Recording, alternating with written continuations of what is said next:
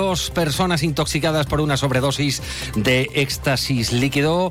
Esto ha sucedido en la barriada de Santelmo Viejo. La Policía Nacional le realizó los primeros auxilios a los afectados que estaban convulsionando. Enseguida le damos los detalles. Es miércoles 20 de septiembre. A esta hora en Jerez tenemos sol, cielo despejado y una temperatura de 25 grados. Hay otras noticias de la jornada que les avanzamos en titulares. Más producción y un alto nivel de calidad. Así se da por cerrada de manera oficial la vendimia en el marco de Jerez, marcada nuevamente por la sequía. La pasada semana cerraba el último de los lagares. La producción ha subido un 12% con respecto a 2022. Jerez tendrá una procesión magna de palios el próximo año. Lo ha autorizado el obispo José Rico Pavés, respondiendo así a una petición llegada desde la Unión de Hermandades. Será el 12 de octubre de 2024, Día de la Virgen del Pilar. El comercio local escenifica una nueva alianza con el ayuntamiento. El consistorio rubrica acuerdos con varias asociaciones de comerciantes con el objetivo de defender los intereses del pequeño comercio y fomentar el desarrollo económico y social. Y el certamen nacional Fotogenia dedica su quinta edición al fotoperiodismo. La organización corre a cargo de la agrupación fotográfica San Dionisio y participan grandes nombres nacionales y de compañeros profesionales de Jerez. Antes de entrar en materia, vamos a conocer qué tiempo nos aguarda para las próximas horas. Agencia Estatal de Meteorología, Saides Bay, buenas tardes. Buenas tardes, hoy miércoles en Cádiz, cielo poco nuboso en general. Temperaturas sin cambios significativos con 28 grados de máxima en Arcos de la Frontera o 25 en Cádiz. Además, viento del oeste o suroeste flojo en el interior. Para mañana jueves, cielo poco nuboso, aumentando a nuboso, sin descartar precipitaciones ni tampoco nieblas al final de la tarde. Temperaturas en descenso con 26 de máxima en Algeciras, Arcos de la Frontera y Jerez de la Frontera, 25 grados en Cádiz capital y 24 en Rota. Además, también viento de poniente. Es una información de la Agencia Estatal de Meteorología. Jerez materializa su adhesión a la red de ciudades industriales de Andalucía que se va a constituir el lunes 25 en Córdoba. A día de hoy, Jerez roza por debajo de la media de Andalucía en actividad industrial con un 13%. Lo ha avanzado hoy el consejero de Industria de la Junta, Rafael Pérez, que ha visitado el polígono industrial del Portal, el más veterano de Jerez. ¿Por qué es tan importante eh, esa red de ciudades industriales? Pues porque queremos evidenciar cuáles son los municipios que de manera especial quieren desarrollar industria y quieren atraer inversión industrial. Y eso hay que hacerlo de forma patente. Yo siempre digo, eso no va de fotos. Los municipios que se adhieren tienen que hacer evidente su, apoyo a la industria a través de bonificaciones fiscales específicas, bueno, pues reducciones en, en ICIO, reducciones en IBI, reducciones en IAE, ventajas fiscales concretas y después respetar absolutamente los plazos de tramitación. Ya se trabaja en el anteproyecto de la Ley de Espacios Productivos de Andalucía, en otras palabras, Ley de Polígonos Industriales. En la actualidad existen en la comunidad autónoma 2.318 polígonos ubicados en Jerez. El consejero de Industria ha detallado que estos espacios suponen el 16% del tejido industrial andaluz. Eso sí, solo un centenar de ellos disponen de un instrumento de gestión adecuado. O sea, el 16% de las empresas industriales están radicadas en un, en un polígono. Y para mí, dato muy importante, aunque el que tenemos en Nacional, fijaros, el 50% de la economía española de alguna manera toca un polígono. O es por producción, o es por almacenamiento, o es por logística. Pero la economía se basa en los polígonos en enorme grado, un 50%. Pensamos que en Andalucía el dato debe ser parecido. Por su parte, la alcaldesa María José García Pelayo ha querido destacar la importancia de marcar para Jerez una hoja de ruta industrial respaldada por las administraciones. Creo que es importante que Jerez tenga protagonismo dentro de las redes de ciudades industriales porque eso nos va a permitir no solamente marcar una estrategia industrial para nuestra ciudad, sino ir de la mano y tener la complicidad de la Junta de Andalucía y, por supuesto, de otras administraciones. Una de la tarde y 40 minutos. El viernes 15 fue el último día de la vendimia 2023. Nuevamente la cosecha ha estado marcada por una pluviosidad escasa a lo largo del año agrícola. Las precipitaciones en los distintos pagos de la denominación de origen eh, se situaron en una horquilla entre los 425 y 480 litros por metro cuadrado, muy por debajo de los 600 litros de un año normal. En cuanto al estado sanitario de la uva, este ha sido en general muy alto, presentando un magnífico aspecto, tamaño claramente superior y adecuado equilibrio entre la acidez y el contenido en azúcar. César Saldaña, presidente del Consejo Regulador. El mes de julio había sido un mes de julio muy bueno en términos de, bueno, ha habido mucha blandura, un predominio de poniente, una maduración muy suave de la uva, una uva muy sana, cayeron unos litros en, junio que vinieron muy bien, había unas expectativas de, crecimiento, es verdad que la vendimia del año pasado fue muy escasa, nosotros pensamos que íbamos a subir 15-20% eh, con respecto a la del año pasado, al final nos vamos a quedar en un crecimiento del 12%, pero sigue siendo una vendimia corta, es que, es que llevamos cinco años sin que llueva.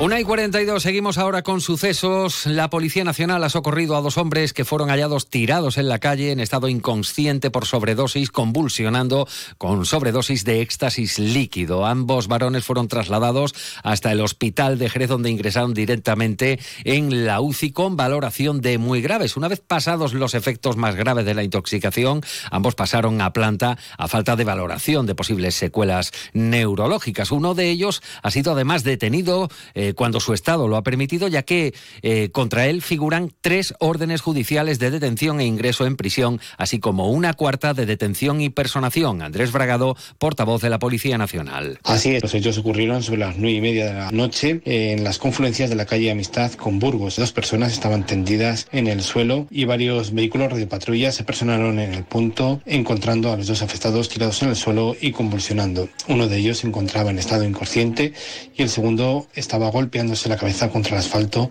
de forma reiterada y violenta. Durante el ingreso de los afectados en el hospital se congregaron a las puertas del centro varias decenas de familiares y amigos en actitud conflictiva, detalla la policía, lo que obligó a establecer un dispositivo específico para garantizar la seguridad tanto del personal como de los pacientes del hospital. Y más reacciones tras la nueva agresión a personal sanitario en este último caso, como les contamos en Onda Cero, en el centro de salud del barrio alto de Sanlúcar. Desde el Sindicato Médico de la provincia de Cádiz exigen incrementar las medidas de seguridad en los centros sanitarios. Piden la implantación de vigilantes de seguridad las 24 horas o a turno completo de apertura de cada centro. La instalación del timbre antipánico, la instalación de cámaras de seguridad y la aplicación de medidas administrativas con multas y sanciones. Juan Benjumeda, delegado del Sindicato Médico en la provincia. El Código Penal recoge que tendrá penas de cárcel de un año, pero luego vemos que los juzgados prácticamente sale gratis con casi alguna medida de alejamiento y poco más. También podría incrementarse las medidas de tipo administrativo con multas y sanciones que ahora mismo no se están llevando a cabo. Este es un problema muy grave al que se enfrenta el personal sanitario que diariamente tiene que ver cómo eh, pacientes y acompañantes pues insultan y muchas veces agreden al médico en el ejercicio de su función. Como ha ocurrido en el centro de salud del barrio Alto de Sanlúcar, donde una facultativa ha sufrido la agresión física y verbal del acompañante de una paciente. Por su parte, el área de gestión sanitaria Jerez Costa Noroeste y Sierra ha activado el plan de prevención y atención de agresiones y la delegación territorial de la Consejería de Salud se ha sumado a la condena de estos hechos prestando apoyo a esta profesional y a sus compañeros.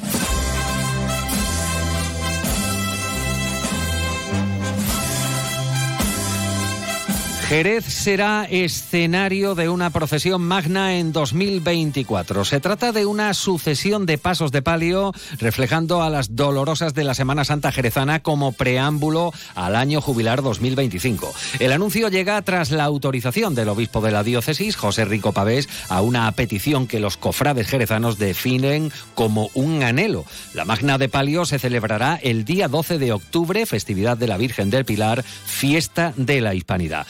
Unión de Hermandades solicitó no una, sino dos procesiones magnas. Solicitaron abrir el año con la de palios y cerrar con otra de pasos de misterio. Finalmente, Rico Pavés ha dado la autorización para la que tendrá lugar en octubre del año que viene. José Manuel García Cordero es el presidente del Consejo Local de la Unión de Hermandades. Queremos abrir ese, año jubilar con una magna de palios en Jerez y luego lo queríamos cerrar con una magna de misterio, pero bueno, don José ha tenido bien decirnos que de las dos solo una y ha tenido bien concedernos esta, esta magna de palio. El obispado de Luz Verde crearemos varias comisiones de trabajo con cofrades de la ciudad. Queremos hacer un plan de trabajo, una programación de trabajo, una programación cultural eh, que sea atractiva y que sea ambiciosa. Como pues, la verdad que estamos muy ilusionados y con muchas ganas de trabajar.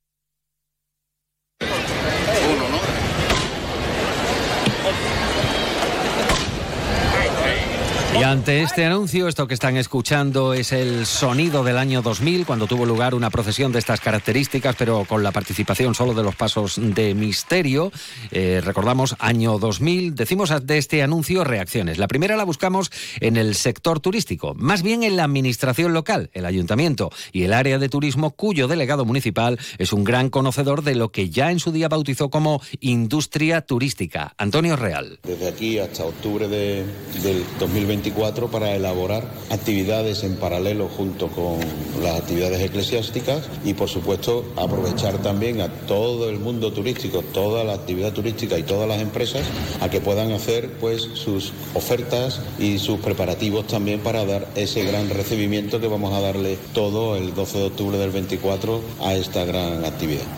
Una de la tarde y 47 minutos, alianza del comercio local con el ayuntamiento tras la firma de cuatro protocolos de colaboración con los comerciantes del Parque Atlántico, de la zona sur, Asunico y también Acoge. Dichos protocolos tienen una vigencia de cuatro años y el objetivo eh, consiste en la promoción de la actividad económica, comercial y de servicios de estas entidades que desarrollan su negocio en diferentes espacios de la ciudad. Entre las actuaciones que recogen dichos convenios están las de establecer líneas de colaboración y cooperación eh, propuestas en materia de promoción del comercio, realizar estudios, análisis e informes, además de apoyar la captación de fondos para empresas del sector. María José García Pelayo, alcaldesa. Bueno, y vamos a hablar ahora de las bases que establecen tres líneas de actuación para unas nuevas ayudas, unas subvenciones que otorga la Diputación de Cádiz. 130.000 euros para financiar proyectos de índole cultural. Las bases establecen tres líneas de actuación. La primera está dirigida a actuaciones para la dinamización cultural de las distintas localidades. A esta línea de actuación podrán presentarse proyectos eh, de las entidades jurídico-privadas sin ánimo de lucro. La segunda línea es para actuaciones y proyectos de creación artística y producción cultural. Y por último, la tercera va dirigida a actuaciones y proyectos para el desarrollo de las industrias culturales y creativas. Esta línea de actuación pueden presentarse proyectos de empresas del sector privado con menos de 10 personas asalariadas. El plazo de presentación de solicitudes para concurrir a esta convocatoria va desde el día 19 de septiembre, o sea, desde ayer, hasta el próximo 3 de octubre. Vanessa Beltrán es diputada provincial de Cultura. La línea número uno se dirige a asociaciones y entidades sin ánimo de lucro que presenten actuaciones para la dinamización cultural de, de su localidad la línea 2 está pensada para financiar proyectos de creación artística protagonizados por particulares. Y dejamos eh, en concreto, bueno, pues el tema de las ayudas y de las subvenciones culturales para hablarles de política, en este caso, eh, bueno, pues con el Grupo Municipal Socialista que ha mostrado su satisfacción por el plan de asfaltado rural. Llegamos así a las 2 menos 10 de la tarde. Continúa la información aquí en Onda Cero. En la realización técnica Estado Pepe García.